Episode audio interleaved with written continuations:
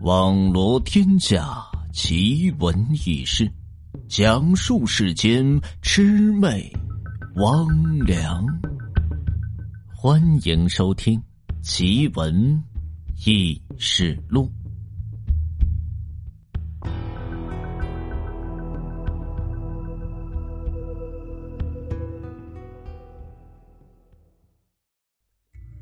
死而复生的女儿。洛朝村的张老太因病瘫痪在床已有多年，为了给她治病，家里是欠了一屁股的外债。为此，他年近七旬的老伴胡振山还要到这镇上施工队里去打着零工。张老太和老伴儿有着一个儿子，叫做胡聪。老两口好不容易将这胡聪拉扯大，供他念了大学，娶了房媳妇儿。谁知道胡聪小两口对这二老却并不好，一年到头极少是回到家中，特别是张老太瘫痪以后，胡聪这小两口嫌弃他大小便失禁，太脏，更是很少登门看望父母。这一天，胡振山要到镇上去上工，张老太躺在炕上，想起儿子和儿媳的不孝。一边捶打着自己这已经失去知觉的腿，一边掉着泪。我这是罪有应得，遭了报应啊！这时突然有人敲门，张老太收起思绪，用衣襟擦了把眼泪。谁呀？进来吧。门被推开了，走进来一个二十多岁的姑娘。个子高高的，长得甚是漂亮，打扮的也很时尚。姑娘，你找谁呀？大娘，我赶了几十里的路，可急了，可以在您这儿讨碗水喝吗？张老太看着眼前的姑娘，突然产生了一种奇怪的错觉，很亲切，但又说不出是为什么。闺女啊，你也瞧见了，老太婆我是个摊子，你呀，自己个儿到这厨房里生火烧水吧。姑娘一转身进了厨房，很快端来一碗热气腾腾的开水，轻轻的吹了吹，等水凉的差不多，她把张老太扶起身，先是给她喂了一口。说实话，张老太还真是渴了。因为老头子在镇上打工，白天家里没人，为了减少排泄，他每天早上只吃很少的饭，而水更只是润润着嘴唇而已。此时张老太眼睛不禁湿润，只觉得这姑娘喂的水是极甜极甜，一口水下肚，浑身是那般的清爽。姑娘将最后一口水喂到张老太嘴中。大娘，这眼看就要到饭点您行动不便，我去厨房给您做碗鸡蛋面吧。说完，这姑娘就走到了厨房。张老太听到“鸡蛋面”三个字，眼泪又情不自禁的流了下来。其实，张老太还曾经有过个女儿，女儿叫胡慧，与儿子胡聪是对龙凤胎。可在六岁时，胡聪和胡慧。同时患了疾病，高烧不退，村子里的赤脚医生治不了，叫他们赶紧送往这医院。上趟医院可是需要大笔的钱，胡振山家里穷，只得是四处筹借。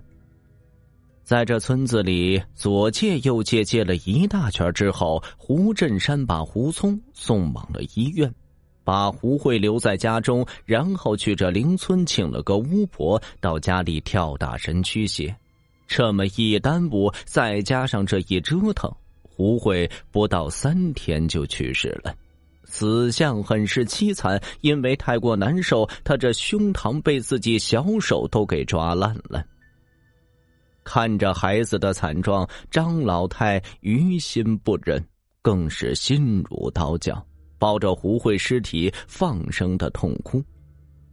胡振山硬是从他怀里把胡慧的尸体抢了过来，在村外沟里挖了个浅坑，用土稍加掩埋，就回家了。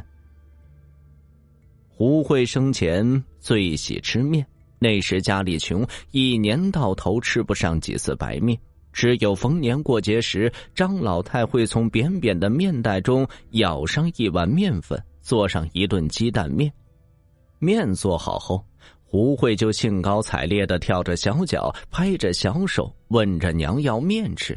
然而每次擀的面和鸡蛋，大多数进了他爹胡振山以及这胡聪的碗中，他跟他娘的碗里只剩下少量的面和汤。幼小的胡慧不懂事，闹着要着胡聪的那一碗，却总是挨到这胡振山的一顿胖揍。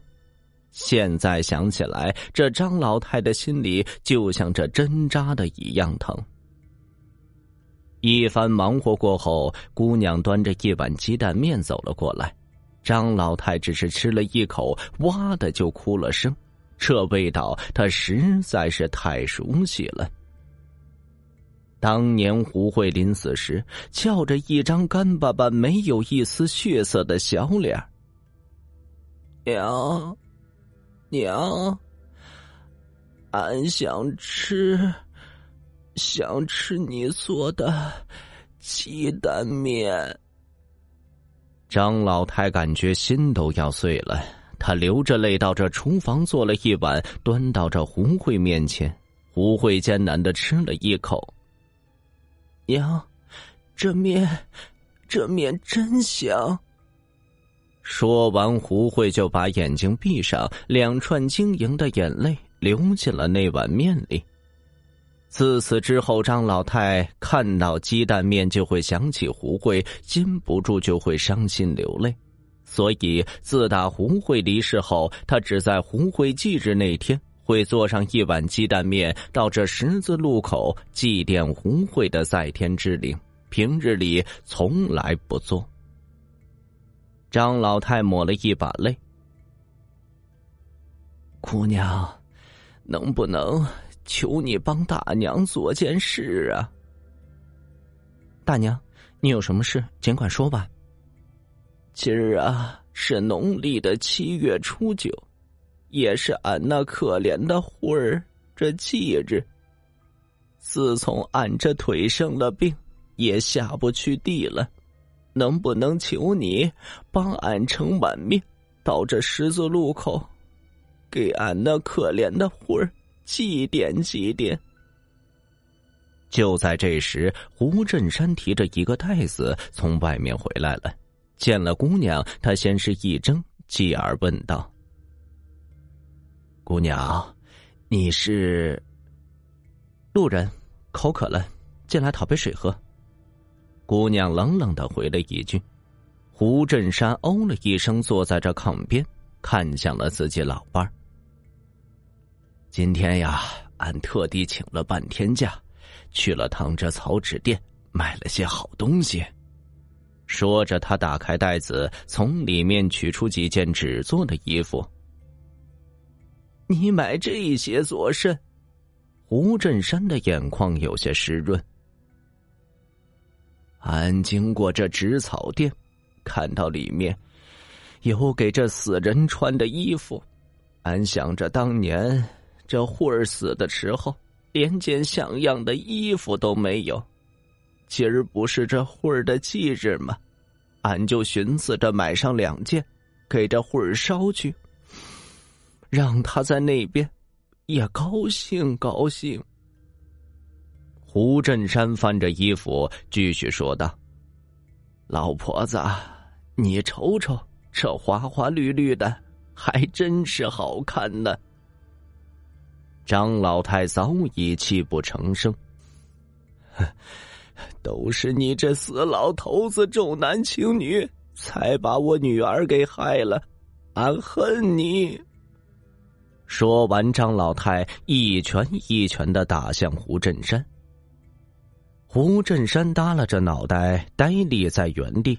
待老伴儿情绪有些平息之后，唉，也恨死俺自己。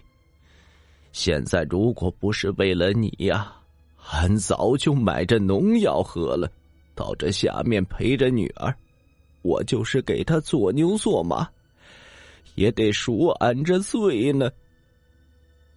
一直站在旁边并未说话的姑娘，忽然泪流满面。姑娘，你这是咋了？张老太开口问道。姑娘此时将上衣扣子缓缓解开，张老太看到胸口上凹凸不平的抓痕，不禁失声叫道：“魂儿啊，你是我那苦命的魂儿啊！”姑娘点了点头。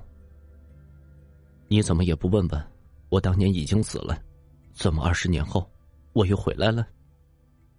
原来当年胡慧并未死去。只是深度昏迷而已。他被胡振山丢到这村口里的沟里之后，下了一场雨。他被这雨水一淋，竟然清醒了过来。他便尽全力扒开盖在自己脸上的那层薄土，发出痛苦的呻吟声。这时，一个来着落潮村走亲戚的老汉发现了他，把他抱回家，找着医生给他治病。慢慢的，红慧也就康复了。但却因此而丢失了记忆，以前的事似乎一丁点都想不起来。老汉是个光棍对胡慧就像对亲生的女儿一般。一年前，老汉患病离世，因为失忆缘故，胡慧一直并未想起关于亲生父母的一切，直到前些天，他去朋友家做客。朋友的母亲做了一碗鸡蛋面，面条是手擀的。他望着那碗面，嗅着似曾相识的味道，竟然一下回忆起了往事。